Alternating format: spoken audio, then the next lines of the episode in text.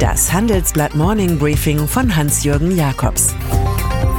Guten Morgen allerseits. Heute ist Mittwoch, der 9. Oktober. Und das sind unsere Themen. Die neue IWF-Chefin legt los. Andreas Scheuer als Münchhausen und wer ist Florinda Bogner? Im Folgenden hören Sie eine kurze werbliche Einspielung. Danach geht es mit dem Morning Briefing weiter. Wir alle erleben Tag für Tag die unterschiedlichsten Gefühle. Freude, Langeweile, Begeisterung, Abneigung. Wie wäre es, wenn Unternehmen auf das reagieren, was wir fühlen und etwas verändern oder gar Neues schaffen? Erlebnisse, die uns wirklich begeistern. Sie könnten Frust in Freude, Langeweile in etwas Aufregendes verwandeln. Denn das Business der Zukunft hat Gefühle. Erleben Sie Experience Management von SAP.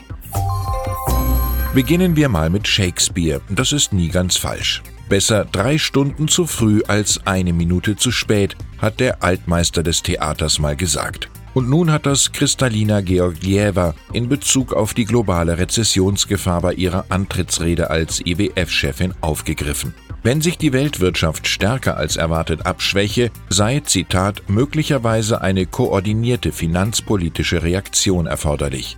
So sagte es die 66-jährige Bulgarin. Ihre Ausführungen zum Status quo des Trumpismus waren so düster wie Atlantik-Regenwolken. Der Welthandel sei ebenfalls Zitat fast zum Erliegen gekommen. 2019 gebe es in fast 90 Prozent der Welt langsameres Wachstum und es sinke auf den niedrigsten Stand seit Beginn des Jahrzehnts. Und dann hat Georgieva noch eine kleine Lerneinheit für Donald Trump parat. Niemand gewinne einen Handelskrieg. Zwar sitzt man gemeinsam in einer großen Koalition, aber SPD-Arbeitsminister Hubertus Heil ist für die Unionsfraktion offenbar eine ständige Provokation. Man streitet wie die Kesselflicker um die Grundrente und zerreißt sogar einen Kompromiss, den CDU-Kanzleramtschef Helge Braun ausgehandelt hatte.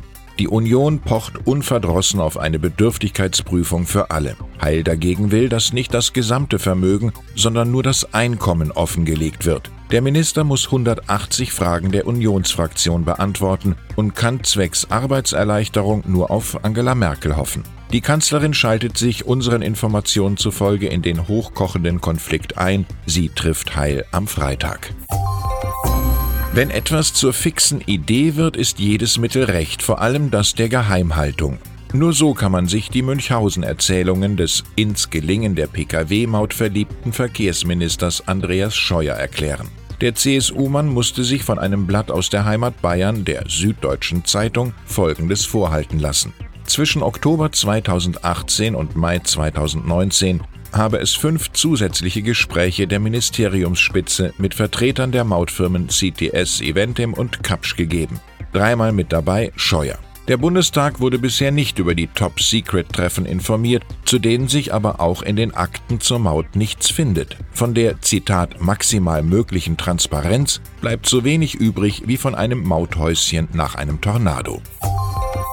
Ein paar Hürden muss die Französin Sylvie Goulart überwinden, ehe sie wirklich Superkommissarin für Industriepolitik, Binnenmarkt und Verteidigungsindustrie werden kann. Ihr wird vorgeworfen, als EU-Abgeordnete für viel Geld im Nebenjob für einen amerikanischen Think Tank gewirkt zu haben und womöglich einen Assistenten nur zum Schein beschäftigt zu haben. Vor allem die von CSU-Mann Manfred Weber gelenkte Fraktion der Europäischen Volkspartei hadert mit der Kandidatin. Im französischen Präsidenten Emmanuel Macron hat sie hingegen einen Hauptförderer. Dass Weber bei seinem Drang zum Amt des EU-Kommissionspräsidenten seinerzeit von Macron gestoppt wurde, ist ein Apacü am Rande. Rache ist eben ein Gericht, das man am besten kalt serviert. The answer is no. Das Weiße Haus verweigert in der Ukraine-Affäre jede Kooperation mit dem von den Demokraten beherrschten US-Repräsentantenhaus. Die Vorermittlungen für ein Amtsenthebungsverfahren gegen Donald Trump seien rein politisch motiviert so steht es in einem langen Brief an führende demokratische Politiker im Parlament.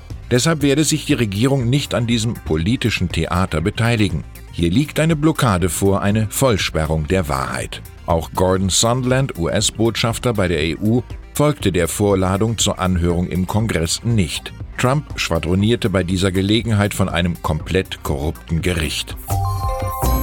Am Donnerstagabend wird der Ernst-Schneider-Preis für herausragenden Wirtschaftsjournalismus verliehen. Stifter dieses Journalistenpreises der deutschen Wirtschaft sind die Industrie- und Handelskammern. Wenn Sie bei der Preisskala mit Buffet dabei sein wollen, schreiben Sie mir einfach eine E-Mail an jakobs at morningbriefing.de. Die Gala findet auf dem Schiff MS Rheinenergie statt. Das wird um 18 Uhr in Düsseldorf ablegen und gegen 22.30 Uhr in Köln anlegen.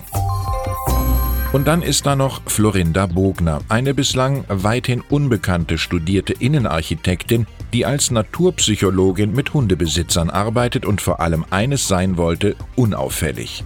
Nun fällt sie auf, weil sie in den Aufsichtsrat der väterlichen Sportfirma einzieht. Die 34-Jährige stehe für das frische junge Bogner und wird gemeinsam mit mir die Tradition der Marke und die Interessen unserer Familie vertreten, so sagte es der Sportfilmer Willi Bogner. Der 77-Jährige freut sich wie ein Schneekönig über den jüngsten Coup in dem zuvor angeschlagenen Unternehmen, bei dem bei einem leicht auf 157 Millionen Euro gestiegenen Umsatz sogar ein kleiner Gewinn von 300.000 Euro entstand.